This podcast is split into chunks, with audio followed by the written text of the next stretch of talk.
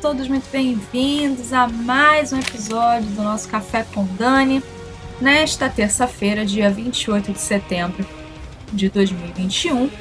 E hoje nós vamos falar sobre uma denúncia feita em fevereiro de 2020 que nós não percebemos, que nós não prestamos atenção, até porque nós não ouvimos. Não ouvimos porque isso foi abafado de tal forma que não conseguimos prestar atenção que essa denúncia havia ocorrido, tá? Hoje eu vou falar da denúncia da jornalista é, Jane Burgermeister, tá? É, e eu vou trazer aqui, inclusive, uma denúncia antiga que ela fez na época da epidemia da H1N1. E vocês vão ver o paralelo que existe entre o coronavírus e a época da epidemia da H1N1, tá bom? Já já a gente volta.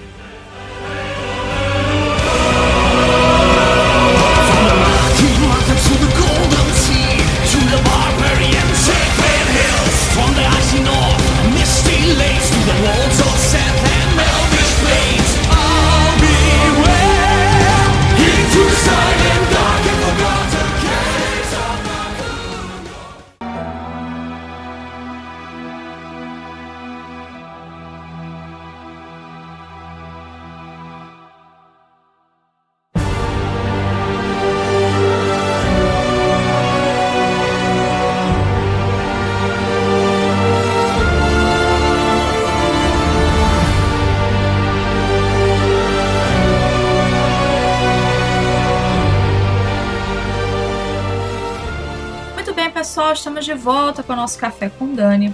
Então, vamos lá. Eu quero trazer aqui para vocês hoje, nesse episódio, uma denúncia. Denúncia que foi feita em 2020 e nós não ouvimos. Nós não ouvimos essa denúncia porque a mídia tradicional não faz questão de fazer isso. A mídia tradicional não faz a menor questão é, de promover a verdade. Eles querem promover aquilo é, que é de interesse dos é, globalistas, enfim. Né? O que interessa ao George Soros e Companhia Limitada é isso que eles promovem. Ninguém é, havia. Ninguém de, é, é, ajudou a propagar esta denúncia, feita em fevereiro de 2020, e eu quero fazer isso agora, tá? É... E eu só estou fazendo agora porque eu só tomei conhecimento agora. Se eu tivesse tomado conhecimento lá atrás, eu tinha denunciado lá atrás. Mas é...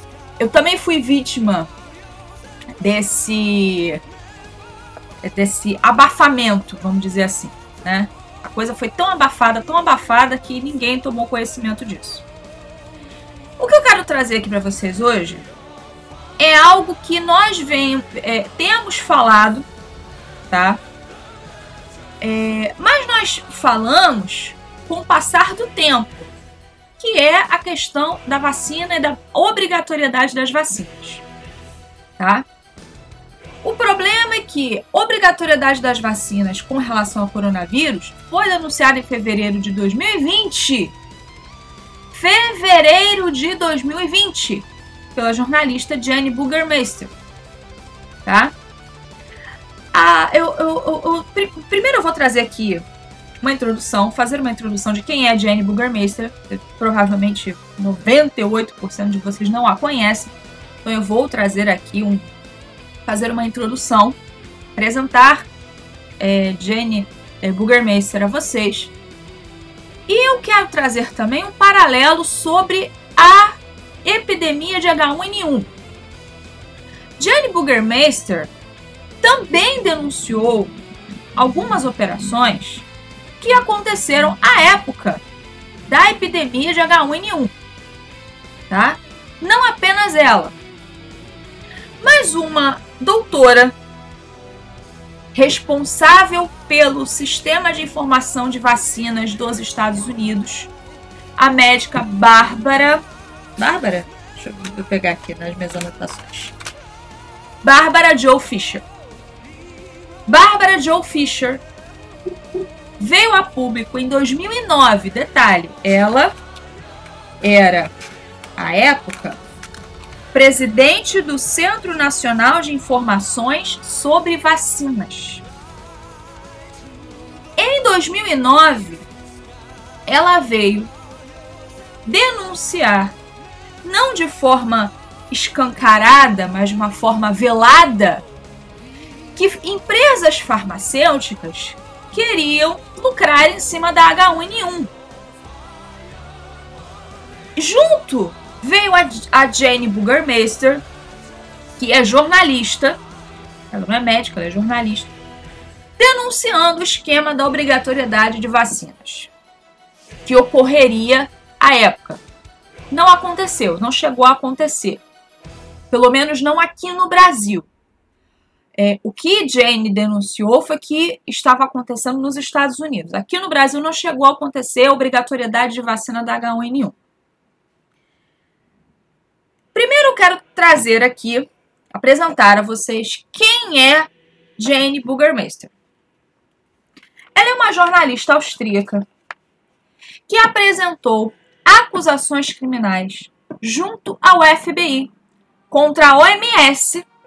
Mulher corajosa. Ela denunciou a OMS, a ONU, o governo americano, que na época o presidente era Barack Obama, organizações públicas de saúde, laboratórios médicos e farmacêuticos. Em 10 de junho de 2009, ela acusou essas organizações e seus representantes de cometer vários crimes graves relacionados ao bioterrorismo, tentativa de genocídio, assassinato em massa, alta traição e etc. Outra acusação se deu contra as empresas Baxter AG e Evergreen. São duas empresas farmacêuticas. Por terem produzido um lote contaminado da vacina contra a gripe suína, alegando que as duas empresas pretendiam fabricar um vírus e lucrar com ele.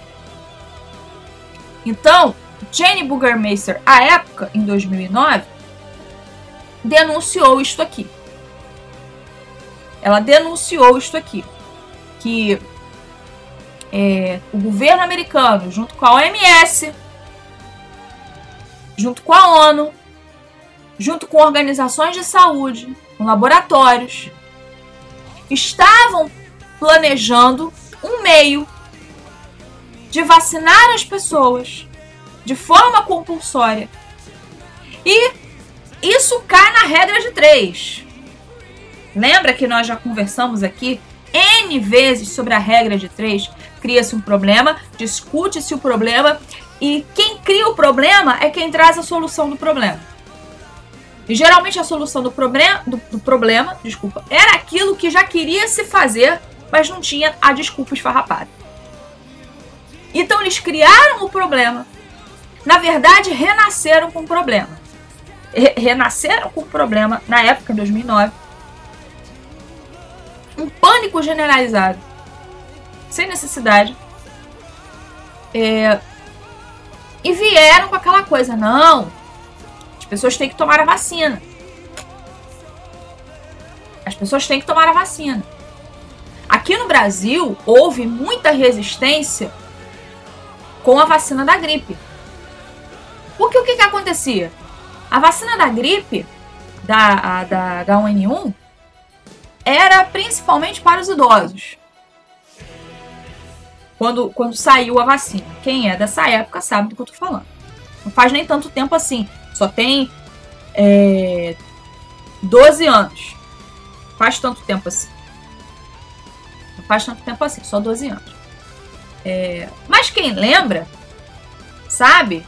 Quem, quem, quem, quem prestou atenção, sabe que os idosos resistiram muito a tomar essa vacina aqui no Brasil. Minha avó foi uma que não tomou. Minha avó foi uma que não tomou a vacina. Porque todo idoso que tomava pegava gripe. Era um negócio impressionante. Todo mundo que tomava vacina pegava gripe. Ninguém entendia. Ninguém entendia. Por que, que todo mundo que tomava vacina pegava gripe?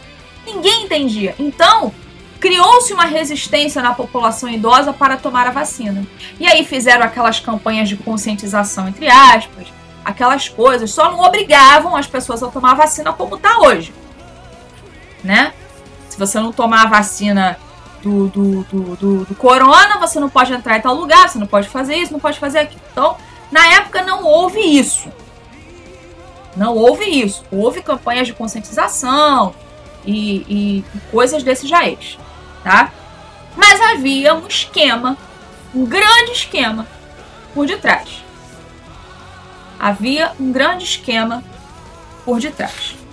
No site Global Research, é, que é um site é, muito interessante.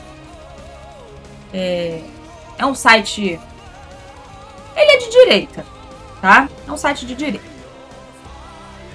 Lá tem uma matéria de 2009 sobre a, a denúncia da Jane Burgermeister. Se você quiser ler esta matéria, eu vou colocar no canal do Telegram Café com Dani Oficial, que é o canal oficial do nosso podcast.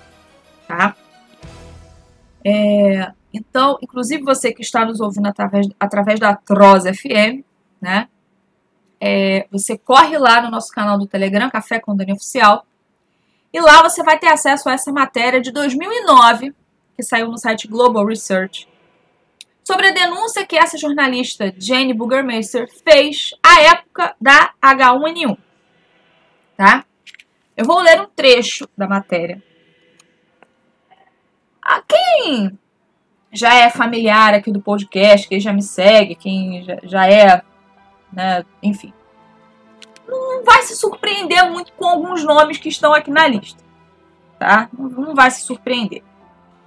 A matéria diz o seguinte, sobre a denúncia de Jane Burgermeister em 2009, a época da H1N1. Especificamente, são apresentadas provas. Que não fala de especulação, fala de prova. Provas de que os réus, vamos à lista: Barack Obama, David Nabarro, coordenador do sistema da ONU para influenza, Margaret Chan, diretora-geral da OMS, Kathleen Sibelius, secretária do Departamento de Saúde e Serviços Humanos, Janet Napolitano, secretário do Departamento de Segurança Nacional. Aí vamos aos nomes: David Rockefeller, David Rothschild, George Soros. Tinha que ter os três patetas na dança, né? Werner Feymann, chanceler da Áustria. E Alois Stoger, ministro da Saúde da Áustria.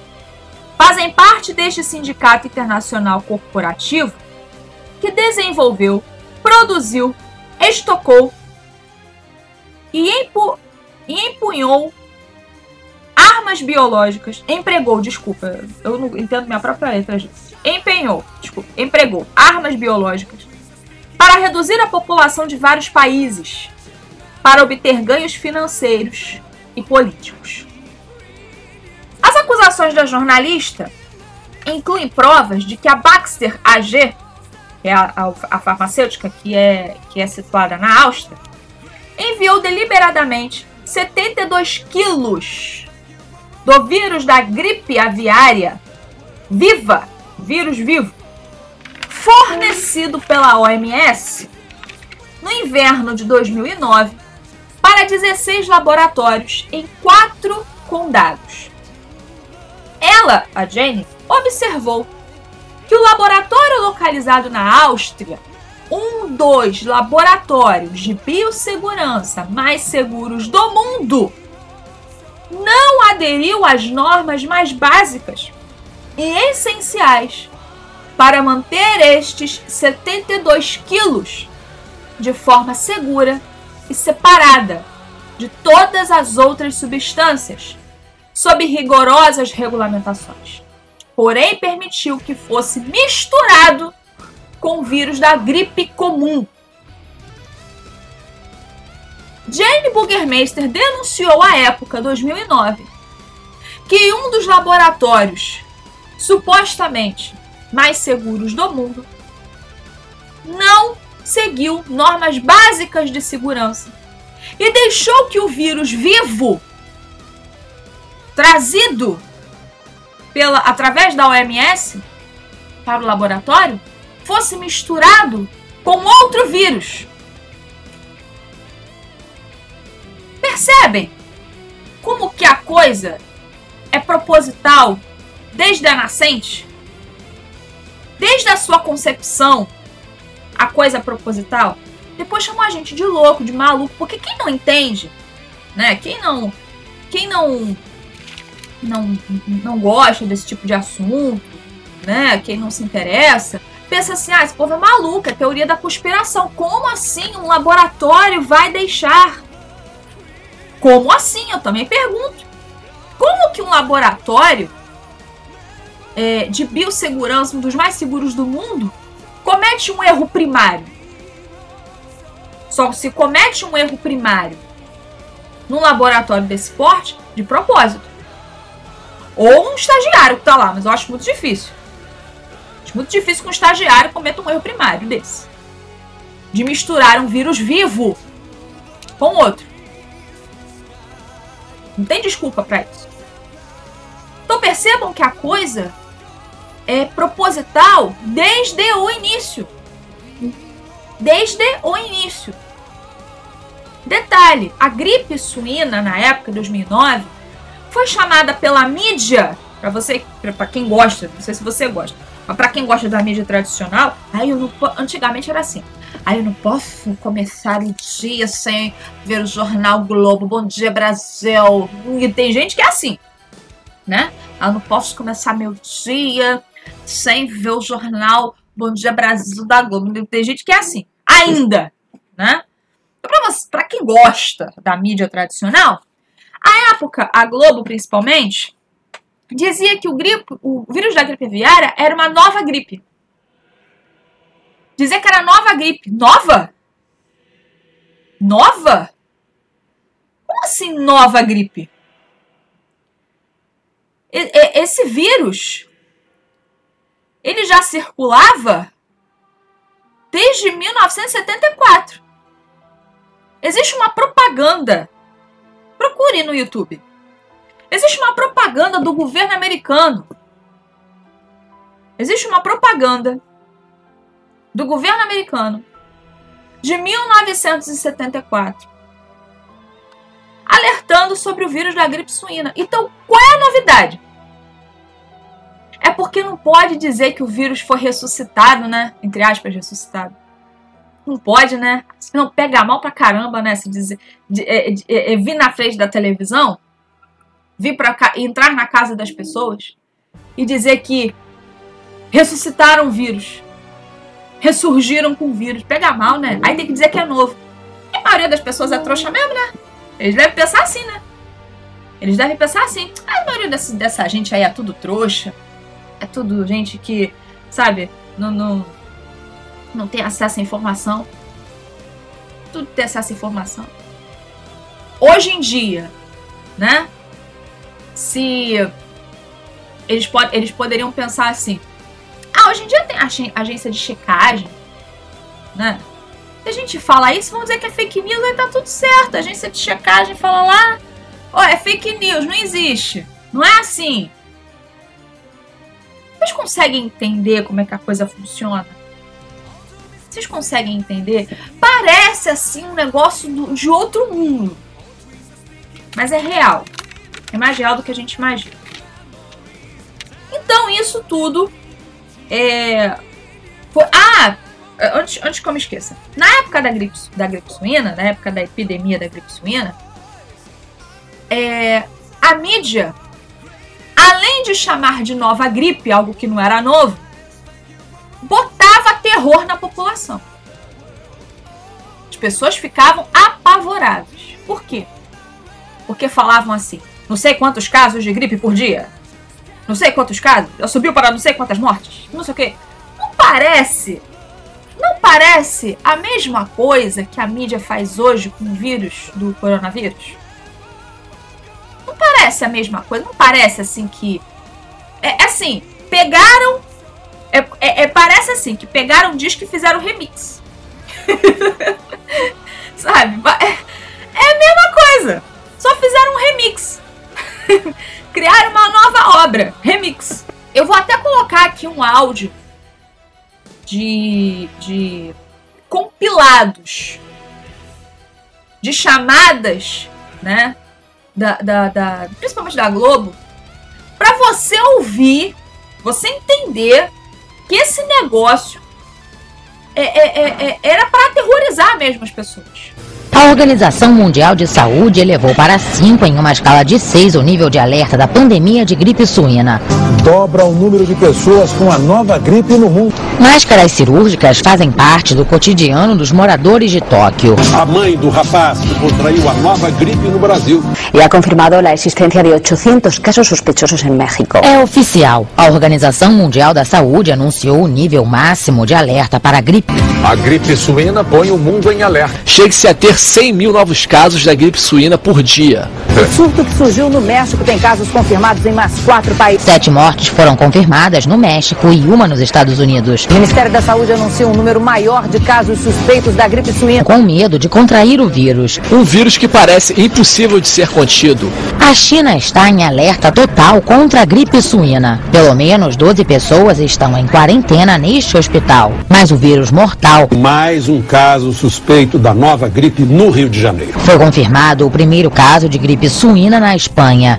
No Brasil, aumentou o número de casos suspeitos. Em uma escala de 1 a 6, a epidemia de gripe suína atingiu 5. Isso significa que a Organização Mundial de Saúde considera a pandemia iminente e que todos os cantos do mundo devem estar preparados. A mídia fazia isso. Não é a mesma coisa que a mídia faz hoje com o coronavírus? Subiu para não sei quantas mortes. Não sei o quê. Ah, na época, eu queria perguntar pra Globo se na época o presidente era o Bolsonaro, porque falam tanto que o Bolsonaro é genocida, né? Quem deixou espalhar o vírus da gripe suína foi o Bolsonaro? Só queria saber, né? Eu queria saber, né? Queria saber. Muito bem. Falamos da gripe é, suína H1N1 2009. Vamos agora para coronavírus 2020. Jane Burgermeister participou de um podcast. Pena que não foi o meu, mas participou de um podcast em fevereiro de 2020. Em fevereiro de 2020. Vocês lembram que as quarentenas começaram em março de 2020, né? Vocês lembram disso? Lembram disso? Que as quarentenas no mundo inteiro começaram em março. Lembram disso? Com exceção da China, né? Wuhan começou mais cedo. Mas praticamente no mundo inteiro, as quarentenas começaram em março de 2020. Lembram disso? Muito bem. Em fevereiro de 2020, Gianni Burgermeister denunciou que o coronavírus, primeiro, era um alarde, tipo assim, é, era, um, era algo desnecessário, é, poderia ter sido contido, não foi porque não quiseram, não foi contido porque não quiseram. Vamos analisar a gripe suína. A gripe suína foi contida em oito meses. Vocês sabiam disso? Existem matérias, inclusive, que dizem que a gripe suína foi contida em oito meses. Oito meses. Agora eu vou entrar na questão da, da do coronavírus, tá bom? Vamos lá. A Jane Burgermeister disse o seguinte, tá? A OMS declarou o vírus uma emergência global. E tal declaração permite medidas marciais. Lei marcial, leis marciais. Eu havia falado isso ano passado. Eu, isso, isso eu já havia falado, eu já havia adiantado. que haveriam leis marciais, medidas marciais a serem aplicadas. Aí ela continua. E também o uso de vacina. Atenção a isso que eu vou falar, porque ela falou isso em fevereiro de 2020, quando não se especulava vacina. Então, antes que me chamem de maluca, de doida, de louca, de qualquer outra coisa, prestem atenção que ela falou isso quando nem se cogitava vacina. Tá? E também o uso de vacinas muito arriscadas que não precisam ser comprovadas como seguras ou eficazes. Quantas vacinas nós temos hoje? Quantas delas são seguras? Nenhuma é segura. Nenhuma. Ah, Coronavac, a eficácia de 55 pontos tantos por cento. Vou tomar Pfizer. O que tem de gente aí morrendo ou tendo complicações por causa da Pfizer não tá no gibi. Né? Não tá no gibi. Então, existe isso aqui sim. Nós temos isso. Vacinas muito arriscadas que não precisam ser comprovadas como seguras. E as pessoas estão indo tomar. Porque fizeram uma lavagem cerebral tão grande, tão grande. A mídia cumpriu, financiada pelo George Soros, cumpriu o seu papel de fazer uma lavagem cerebral nas pessoas. Então as pessoas querem, né, serem marcadas. Não tem a letra daquela música? E ouvidade gado, povo marcado e povo feliz. É isso que o povo quer. Quer ser marcado para ser feliz. Ah, eu vou tomar a vacina porque eu não sou negacionista não, sabe? Aí pega o coronavírus mesmo vacinado. Ah, mas a vacina não era para proteger, pra proteger não. Tá bom, então que, é, vamos lá. Se a vacina não é para proteger. Eu tomei vacina contra sarampo. Contra poliomielite, sarampo, a chumba. Então não era. Era pra eu ter pegado tudo? É, não tem lógica uma coisa dessa. Né? Não, não tem lógica. Não existe lógica nisso. Não tem, não tem lógica. Tem lógica nisso. É...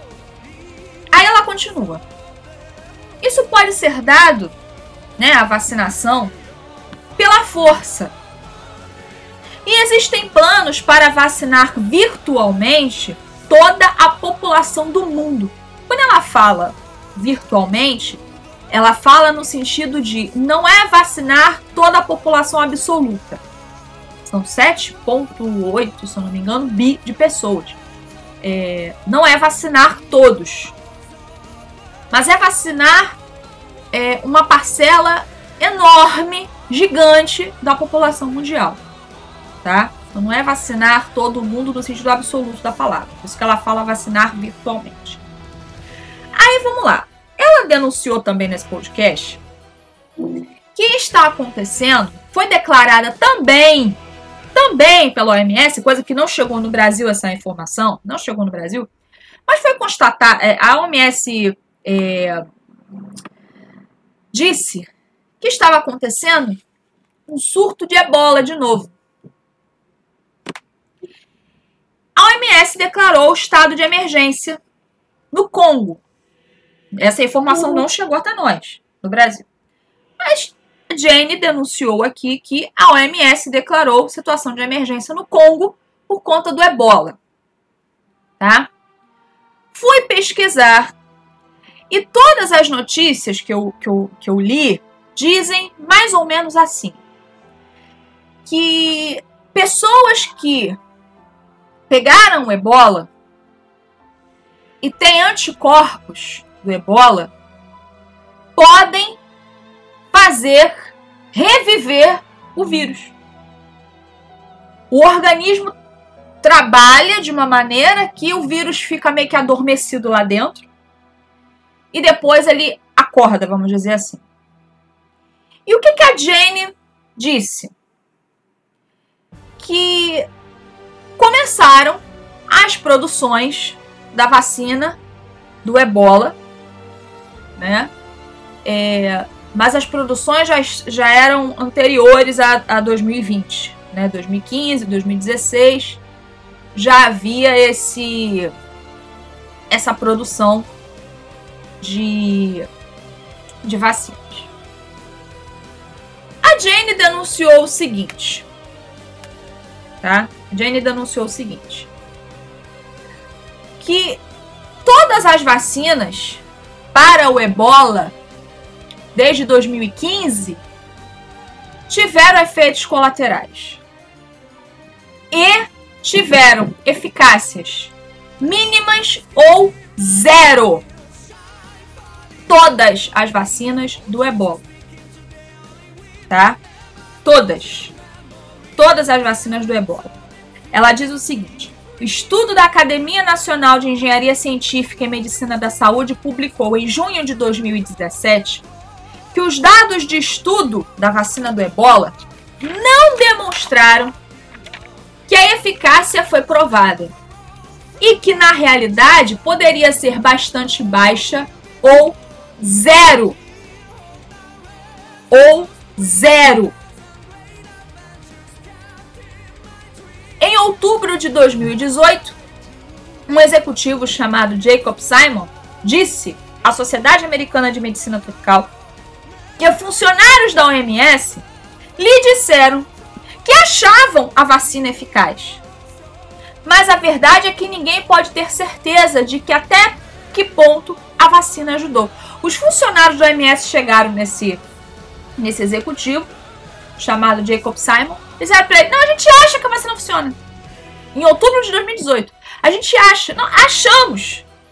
A gente acha, acha, assim, a gente não tem certeza não. A gente acha que a vacina funciona. A gente não tem certeza não.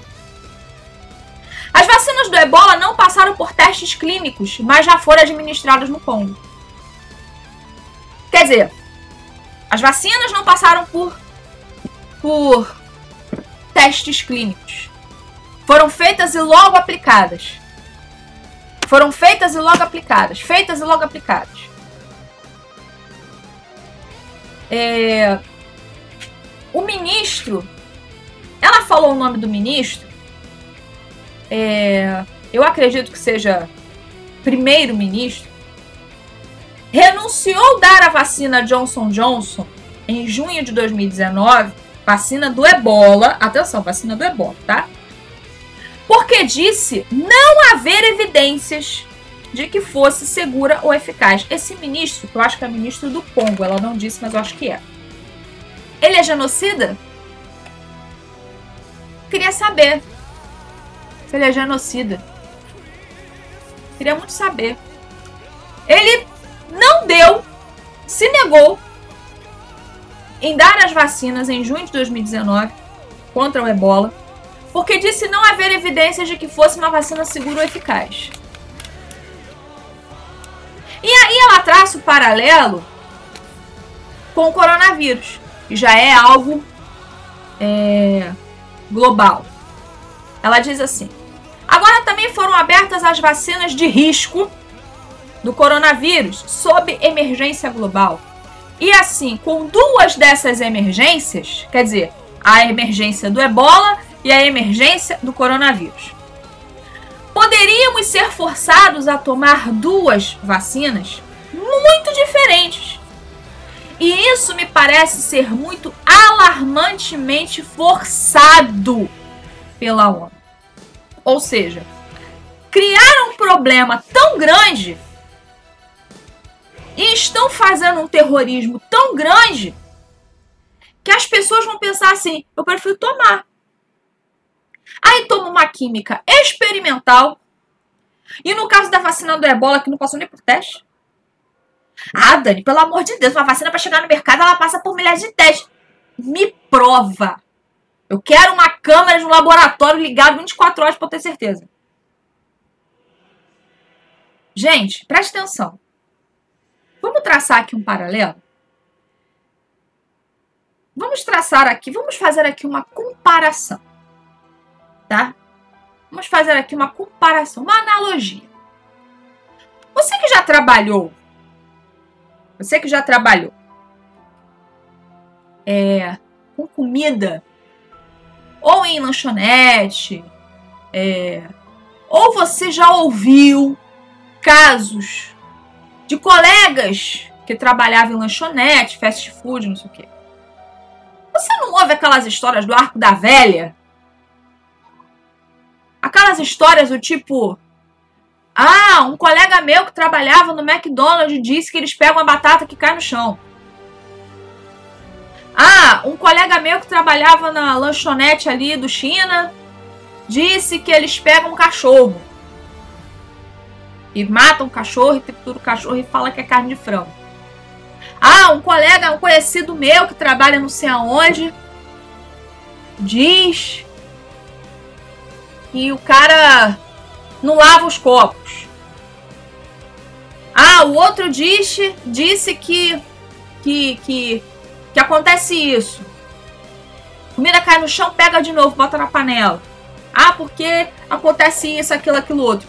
Se nós temos esse tipo de conhecimento, eu, eu tive conhecimento de, de, de um. De um é, uma pessoa disse que trabalhou num salão de cabeleireiro. Olha só, parece um negócio ridículo, mas eu vou contar pra vocês. A pessoa trabalhava num salão de cabeleireiro. A pessoa ia lá, pensava que o creme de tratamento que passava no cabelo era o profissional. Era o creme profissional. A pessoa falou assim que nada, eles compram aqueles potões mesmo da escala, que a mulher sabe do que eu tô falando, aquele potão assim da escala que vende no Guanabara, sabe? No, no, no mercado. E a pessoa falou assim: eles compram aquele potão, colocam no pote profissional e a pessoa pensa que é o profissional. Que é o produto profissional que está sendo usado. Se isso acontece numa escala micro, pequenininha, no nosso bairro, vocês imaginem o que acontece em laboratórios grandes, em grandes farmacêuticas, em grandes conglomerados, vocês não têm ideia. Se a gente toma conhecimento de casos tão ridículos, ridículos que eu digo, não é ridículo que é, é algo que parece assim bobo. Tipo assim, esse negócio do creme. Parece uma besteira. Mas é claro que existe diferença de um creme profissional para um creme de potão. Existe. Mas assim, é uma comparação ridícula, mas se acontecem coisas assim no micro, imaginem no macro. Imaginem no macro, na coisa grande. Imagina como é que as coisas do arco da velha que não acontecem. Imaginem. Eu acabei de denunciar para vocês no início do podcast que a própria Jenny Burgermeister disse que misturaram o vírus vivo do H1N1 com o vírus da gripe comum. No laboratório, um dos mais seguros, supostamente, mais seguros do mundo. Dizer, imaginem isso. Isso não é coisa que se faça. Nem um principiante, nem um estagiário faria uma coisa dessa aconteceu. Não foi erro. Não foi falha na segurança. Não foi. É proposital. E quando você vai ligando os pontinhos, como diz o Carlos Bolsonaro, aí que você percebe que a coisa é proposital. Fechar esse podcast de hoje, eu quero trazer para vocês aqui a fala da doutora Bárbara Joe Fisher presidente do Centro Nacional de Informações sobre Vacinas em 2009. Na época da H1N1, a própria Jenny Burgermeister tinha denunciado é, a obrigatoriedade das vacinas. Lembram disso? Aqui no Brasil não teve isso. Mas nos Estados Unidos houve uma pressão muito grande para que as vacinas fossem obrigatórias. No caso da H1N1. E era um terrorismo que estavam se fazendo. Né? A população não queria. Diferente de hoje, né? Mas a população não queria. Né? E aí a Bárbara Joe Fisher, eu quero dizer aqui que ela é médica. Ela não é uma Zequinha, youtuber, podcast, assim que nem eu, não. Ela é médica. Tá bom? Médica. Médica. É isso que ela é. Médica. Ela não é youtuber, podcaster, aventureira, palpiteira ou qualquer outra coisa do gênero. Ela é médica. Vejam a fala dela, ouçam a fala dela, melhor dizendo, em 2009. Um grupo de empresas liberou um bi de dólares e pediu para acelerar a criação de vacinas experimentais que podem conter vírus vivos, mortos e geneticamente modificados, de origem animal ou humana. Todas as drogas, incluindo vacinas, incorrem em riscos. E todos esses riscos são maiores em uns do que em outros. E nesse momento em que a população está temendo, não podemos permitir que nos tirem o direito de decidir sobre nossa própria saúde. É direito humano de cada pessoa ter a devida informação do risco que corre, para que a pessoa tenha certeza de que a cura não é mais perigosa do que a doença podemos pegar ipsis literis, palavra por palavra, e colocar para o momento que nós estamos vivendo. Foi como eu falei. Eles pegaram o disco e fizeram o remix. É a mesma coisa. A diferença é, hoje, a lavagem cerebral por parte da mídia, por parte dos governos, foi tão grande que as pessoas estão apavoradas. Quem está contra está sendo chamado de negacionista para baixo.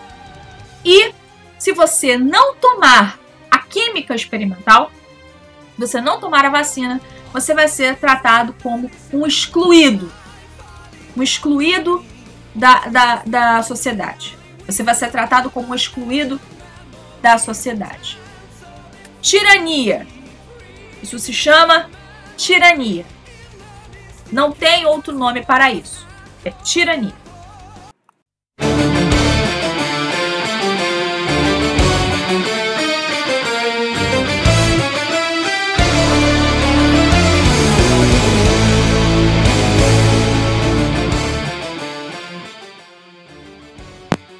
Muito bem, pessoal, vamos ficando por aqui. Quero mais uma vez agradecer o carinho e audiência de vocês.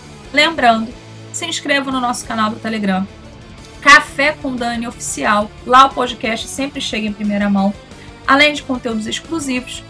E não se esqueçam de nos ouvir na Troz FM. Toda terça, 8 da noite, nosso podcast tá lá na Troz. E todos os domingos, 8 da noite, nós temos o nosso programa de variedades o Radiofônico e tal, ao vivo, todos os domingos, 8 da noite. Tá bom? Um beijo para todo mundo, fique com Deus, até a próxima. Tchau, tchau.